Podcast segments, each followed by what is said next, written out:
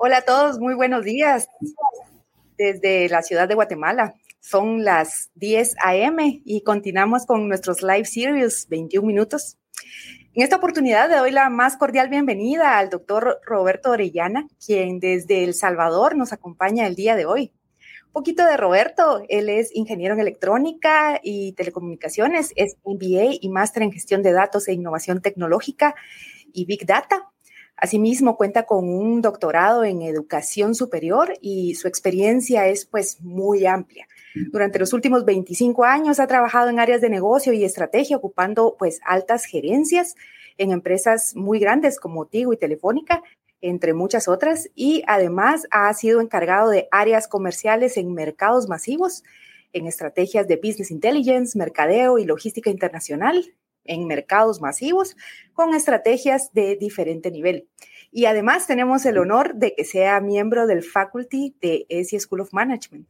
Bienvenido, Roberto. Buenos días. ¿Qué tal por El Salvador? Hola, buenos días, Claudia. Buenos días. Muy bien, aquí con los calores propios de la época de Semana Santa aproximándonos, pero gracias a Dios, todo bien. Qué bueno, me alegra muchísimo.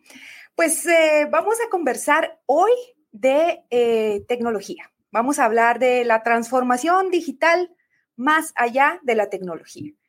Eh, pues para conversar un poquito, sabemos que la transformación digital eh, sigue dando muchísimo de qué hablar en este entorno, ¿verdad? Eh, pues la pandemia y demás nos hizo acelerar todos los entornos tecnológicos que nosotros ya conocíamos.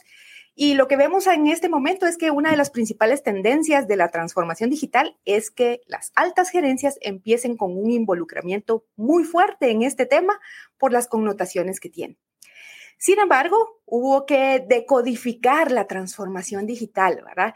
Y es por eso que esta misma transformación es un cambio, es un proceso de cambio habilitado por la tecnología. Pero la tecnología no es el cambio en sí. Entonces, Roberto, ¿qué piensa usted? ¿Por dónde debemos empezar si la tecnología no es todo? Es, una pregunta de reflexión bastante interesante, Claudia. Y creo que para poder responder a, por dónde empezar, eh, me atrevería a hacer una propuesta en función a fijar algunas premisas como punto de partida de entendiendo de qué se trata la transformación digital. Porque evidentemente que ese término, a pesar de que se acuñó hace ya muchos años, ha venido poniéndose en boga y ha tomado moda y ahora, como usted muy bien comentaba, se aceleró con el tema de la pandemia.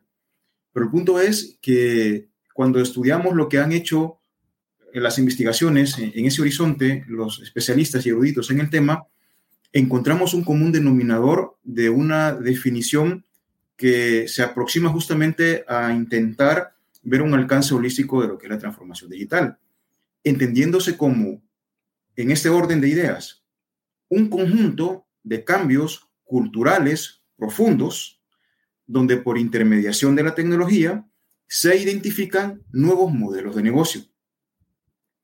Entonces, si esa definición la, partimos en secciones y partimos del inicio donde hablamos de cambios culturales profundos, pues la cultura, por definición, es el conjunto de convicciones y creencias que controlan nuestro comportamiento como personas.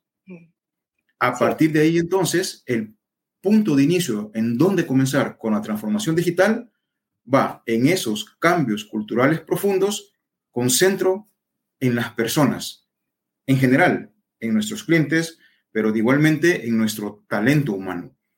Entonces, cuando hemos leído de, los casos de éxito y también de los naufragios de organizaciones early adopters que han iniciado con ese tipo de procesos, cuando tenemos a las personas en el centro como punto de partida, la probabilidad de éxito de no naufragar y llegar a buen puerto es justamente ese, tener a las personas en el centro. Genial, y, la verdad es de que pareciera eh, algo que, es lógico, ¿verdad? Las personas son primero y de hecho siempre han sido lo primero en cualquier entorno organizacional, pero hoy más que nunca tenemos muchísimo trabajo por hacer porque sin una cultura clara, impulsada por una misión pues visible, no hay segundos pasos, no hay transformación, pues. ¿Por qué? Porque hay desenganche y hay otras perspectivas que probablemente pues no, no, no, pues, no resultan coherentes. Si las personas son ese centro de la transformación, ¿cómo comprendemos las necesidades que esas personas tienen para poder transformarse? Pues son nuestro cliente interno, son nuestro cliente externo. ¿Cómo le damos ese viaje y experiencia a las personas para que aborden este proceso de transformación? Ese es uno de los desafíos más, más importantes, a mi juicio, que desde las perspectivas que la veamos, desde la parte de marketing, desde la parte de psicología, desde la parte de neurociencias, comprender y entender a las personas da dolores de cabeza importantes, desde el comportamiento de compra de nuestros consumidores e igualmente hasta la forma de toma de decisiones y de engagement que podamos tener con nuestro talento en nuestras organizaciones. Yo aquí me atrevería a compartirles una investigación que he estado haciendo que igualmente me ha ayudado en la práctica a eh, justamente lograr entender esas necesidades de las personas. Y es la combinación de tres factores, eh, quiero decir, de diez factores, que aún así, haciendo una aproximación a cada uno de esos diez factores, eventualmente pueden quedar algunos gaps, pero que en mi experiencia, teniendo estos diez factores, alguna paz mental se puede tener para poder entender justamente eh, el comportamiento y la forma de toma de decisiones y el nivel de compromiso que puedan tener nuestros talentos en nuestros equipos de trabajo. Eh, el primero es el tema cognitivo asociado a los conocimientos, a lo que se sabe. El segundo al tema conativo reflejado en comportamientos. El tercero está asociado a temas emotivos, somos humanos y entonces tenemos emociones y sentimientos. Pero igualmente hay una forma en la que primamos a la hora de tomar decisiones si apoyamos o no apoyamos proyectos de este tipo en función a lo que pensamos, a lo que decimos y a lo que hacemos eventualmente existe alguna desviación entre lo que terminamos haciendo versus lo que dijimos que íbamos a hacer y lo que pensamos que teníamos pensado hacer. adicionalmente a estos seis factores hay otros cuatro que se ven reflejados justamente por el, paso del tiempo, hablando en factores cronológicos, que se ven reflejados igualmente en los temas intergeneracionales con los que hoy por hoy tenemos desafíos importantes en nuestras organizaciones donde hablamos de generaciones X, generaciones eh, eh, millennial, generaciones X, generaciones baby boomers. ¿A qué me refiero? Está el factor eh, em, organísmico, el factor biológico, el psicológico y el espiritual, donde está en el asentamiento justamente de esas creencias, de esas convicciones, del factor cultural. Cuando nosotros logramos entender con nuestros equipos, en nuestro, nuestro talento, esos 10 factores, dicen lo que piensan.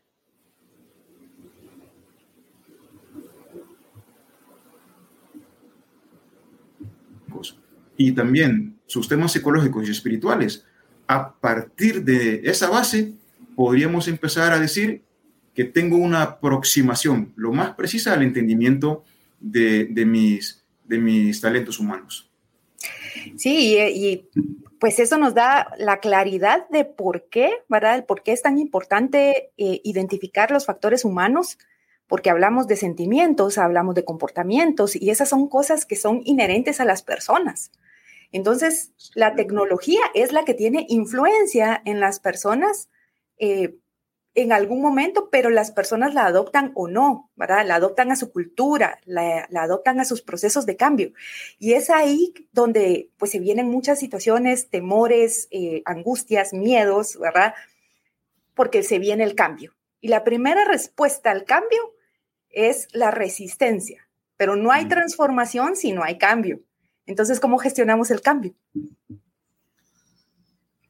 E, es una, es una pregunta interesante y, la respuesta la podemos encontrar desde allá por los años 80, cuando eh, eh, Peter Drucker, como el padre de la estrategia corporativa, y que en esa misma época Philip Kotler, como el padre del marketing, y que también por esos años Peter Senge, eh, como el padre del desarrollo organizacional, estaban empezando a sentar las bases de distintas disciplinas. Y por el lado del desarrollo organizacional se empezó a hablar de la gestión del cambio con las realidades inherentes de la época, pero que en el mismo dinamismo de una organización que aprende y que está viva, pues se va enfrentando a distintos cambios en el día a día.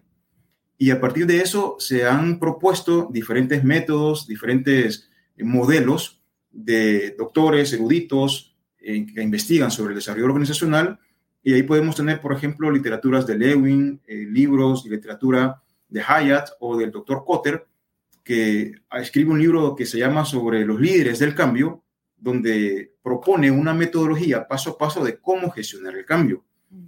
Yo me atrevería al cuarto paso que el doctor Cotter en, su modelo de, líderes del cambio, para gestionar el cambio, él en el cuarto, en el cuarto paso dice, dale a tu equipo lo que necesita para gestionar el cambio. Mm.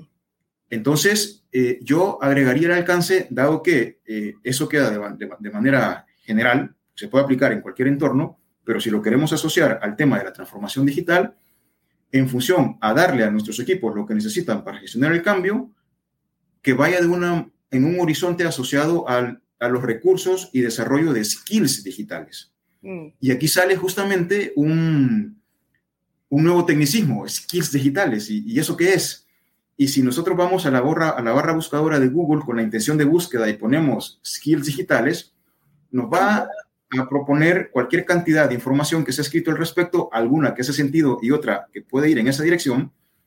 Pero yo quisiera ahora proponer y construir sobre uno de estos skills digitales y que igualmente, como las personas están en el centro, tiene que ver con el factor cultural en función a convertir a la organización en una cultura data-driven mm. para poder tomar decisiones basadas en datos, decisiones de cambio, decisiones de transformación, pero de una forma más científica, más fundamentada, menos empírica, y para eso pues se necesita gestionar el cambio con estos skills donde podríamos generarle los recursos a nuestros equipos para que tengan las herramientas justamente para que estén en ese nivel de índice de madurez digital y un índice de madurez analítica que les permita gestionar el cambio de forma oportuna, inteligente y totalmente diferenciadora en el mercado.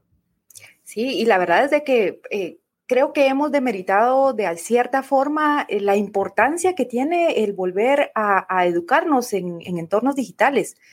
Em, alfabetización digital, ¿verdad? Mindset digital, todos estos nuevos términos que están, que, son tan relevantes para poder alcanzar esos nuevos skills que me van a llevar a un nuevo nivel de competitividad e incluso a momentos de innovación, porque realmente ahí se viene el siguiente paso, ¿verdad? Esa pregunta que causa confusión a veces en el ambiente y en entorno. Bueno, la transformación digital es una innovación. Si es una innovación, ¿quién debería estar a cargo? ¿Cómo la debería utilizar? Porque ¿Es solo transaccional o es solo emocional? ¿verdad? La creatividad es emocional, la, innovación es más transaccional. ¿Quién debería liderar ese tipo de innovación? ¿Cómo deberíamos de, hacerlo? Eh, son preguntas interesantes y vamos a partir de la transformación digital de la definición que ponimos al principio. Conjunto de cambios culturales profundos, donde por medio de la intermediación de la tecnología vamos a identificar nuevos modelos de negocios. Ahora, e, esto se tiene que tangibilizar, se tiene que poner en la práctica, más allá de una prosa que se podría escuchar como rimbombante y esto como lo hago.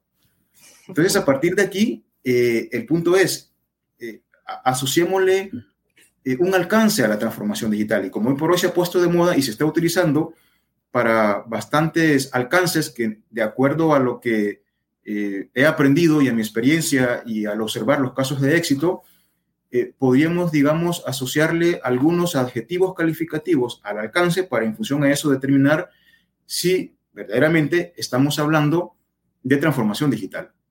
Imaginémonos, y aquí los invito a que me sigan, imagínense un, plano cartesiano, un, eje horizontal y un, eh, vertical y un eje horizontal. Y lo partimos en cuatro.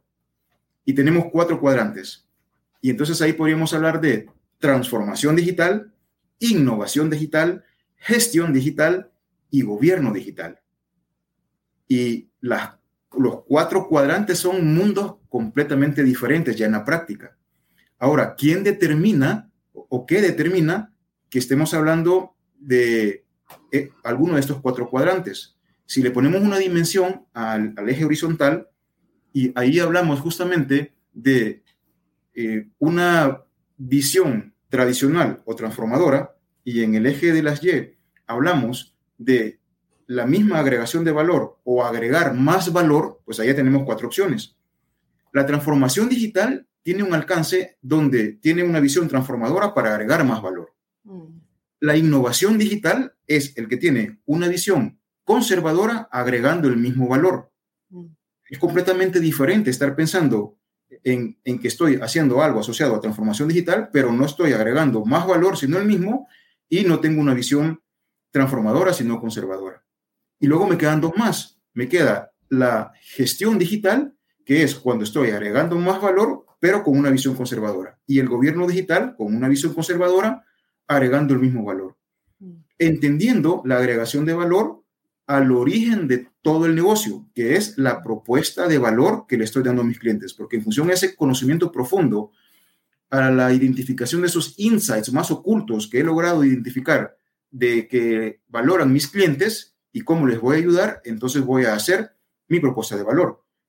Y a partir de esa propuesta de valor, pues hago mi visión, mi visión, mis objetivos y todo el ciclo estratégico que normalmente está asociado a este proceso. Pero esa agregación de valor en el, eje que les acabo de comentar, el, el, vertical, si voy a agregar más valor y voy a tener una visión de transformación de mi modelo de negocio, que ya vimos que esa nueva identificación del modelo de negocio lo voy a hacer a través de cambios profundos culturales por intermediación de la tecnología. Entonces ahí estoy hablando de la transformación digital. A partir de ahí entonces tenemos que, que eh, e, ese, ese traslape de definiciones eh, nos ayuda como orientarnos y decir, ¿será que estoy embarcándome en un proyecto de transformación digital? La respuesta, en, entre comillas, podríamos encontrarla de manera sencilla y decir, ¿mi visión es transformadora o es conservadora? Mm. ¿Estoy manteniendo mi mismo modelo de negocio o estoy reinventando algo distinto? ¿Y voy a agregar más valor o me estoy quedando un poquito más, pero no es relativamente significativo y por lo tanto no agrego más valor? y ahí podríamos entonces ubicar nuestros proyectos. Súper interesante y realmente eh, es ahí, creo yo, en esa conceptualización y, no, y más allá de conceptualización, considero que una definición estratégica de qué es lo que nosotros queremos hacer. Eso es básicamente lo que tendríamos que identificar porque pues en los diferentes cuadrantes que existen, pues tenemos que ubicarnos realmente cuál es nuestra orientación, nuestro objetivo y qué es lo que queremos alcanzar con cada una de las variables que vamos a adoptar. Y es por eso que considero a, título personal que podríamos hablar muchísimo de este tema, ¿verdad, Roberto? Serían muchísimas series las que podríamos hablar de cada cuadrante, en efecto. Y necesitamos ser líderes más hacedores, para líderes que entiendan mejor qué es lo que queremos hacer, innovación, transformación digital, que seamos capaces de visualizar esos cambios, adoptar esos cambios, involucrar a las personas, generar los insights y generar entornos favorables para que se puedan gestionar y movilizar los modelos de negocio hasta el punto que se requiere. Pero ya estamos casi llegando al final, Roberto. Se nos fue como agua este tiempo, ¿verdad? Tres consejos que podamos compartir para darle un boost a los negocios hoy en día. La transformación digital está en boga, pero más allá de la tecnología, ¿Qué podemos saber o qué podemos recomendar en torno a? Todavía no, no, me atrevo a dar consejos, pero podría dar un, par de tips en, función a esto de la transformación digital. Eh, tanto por la experiencia en la que yo he participado como en la investigación que, igualmente he realizado. Em, a ver, eh, un tips sería en que nos convirtamos en una organización ambidiestra, capaces de poder estar articulando una estrategia dual. Mm. Entonces, ¿qué es eso de ambidiestro y qué es eso de dual? Eh, en el sentido en el que seamos capaces de al menos de llevar dos cosas a la vez, el, presente y el futuro. ¿A qué me refiero? Em, el tipo de liderazgo que nosotros asociamos a, este tipo de proyectos eh, también es especial. Normalmente nuestras organizaciones en líderes de negocios son líderes core, eh, en las investigaciones que se han hecho, el 70% de los líderes son líderes core business, en el sentido en el que tienen poca exposición a proyectos de transformación y poca exposición a, skills digitales. Eso no lo desmeriten ni desvaloriza su aporte porque son quienes han llegado al presente de la organización al día en el, al que estamos ahora. Pero está desbalanceado eso. Entonces hay un 70% y necesitamos líderes de transformación digital donde tengan experiencia de transformación y skills digitales para llegar a, justamente a, ese cuadrante. Y en los temas de IT tenemos igualmente proveedores de servicio con una innovación seguidora y con una visión de negocio puramente de tecnología que nos ayudan en el día a día, pero que igualmente alrededor del 70% lo conforman ahí y es necesario llegar hacia socios estratégicos donde tengan un tema de innovación emprendedora y que tengan una visión holística del negocio y no solamente de tecnología. Con esa dupla entre lo que es el líder de negocio y el líder de tecnología, vamos a lograr generar el liderazgo para que exista una estrategia dual donde eh, podamos mejorar nuestro presente a través de la innovación, pero seamos capaces igualmente de reinventar nuestro futuro a través de la transformación y mantener una organización ambidiestra donde una parte de la organización va a estar en el día a día porque hay retos de hoy y metas de este mes y presupuestos de este año, pero igualmente necesitamos valorar si nos mantenemos en el mismo modelo de negocio a la vuelta de cierto tiempo, eh, continuamos mejorando o estamos con una necesidad de transformarnos. Por lo tanto, ese sería eh, el primer tips. El segundo, eh, es necesario que la cultura se convierta, como lo comentaba hace un, hace un, minuto, en data driven, tomando decisiones basadas en datos. Para tomar decisiones de este tipo de nivel con una visión totalmente transformadora y para agregar más valor, los datos, siguiendo el ciclo de datos, información, inteligencia y conocimiento, son fundamentales. De lo contrario, estaremos invirtiendo tiempo y dinero con alguna probabilidad de no éxito. Mm. Y el tercero, pues así como comenzamos diciendo que todo empieza en la gente, pues esto también termina en la gente. ¿A qué me refiero? Necesitamos tener gentes, talentos idóneos. Y para tener el talento idóneo, pues les vamos a dar los recursos necesarios para que desarrollen esos skills digitales. Pero ¿para qué queremos esos skills digitales? en mi propuesta principalmente es para que tengan una vigilancia proactiva, inteligente y oportuna del entorno, de esas oportunidades y de esas amenazas, de esas fuerzas externas, que si no estamos vigilantes de los cambios de gustos de nuestros consumidores, de los cambios de tendencias en el proceso de compra de nuestros clientes, de tecnologías disruptivas, de productos sustitutos, entonces nuestro modelo de negocio en el presente se verá enfrentado a cambios donde no tendremos ni los skills, ni el talento, ni el tiempo, ni las herramientas para cambiar un, hacia un nuevo modelo de negocio. Entonces yo creo que en esa dirección, eh, pues eh, podríamos estar como con las principales herramientas para decidirnos a abordar un proyecto de esta envergadura. Buenísimo, Roberto. Eh, ambidiestros, data driven y un mindset digital que nos ayuda a mejorar los skills digitales. Muchísimas gracias por acompañarme el día de hoy. Realmente para nosotros todo un gusto y creo que este espacio fue enriquecedor, ¿verdad? Para, para conversar de, de forma profunda, pero práctica acerca de este tema. Eh, los invito a que puedan estar al tanto de, estas, de estos 21 minutos todos los martes a las 10 de la mañana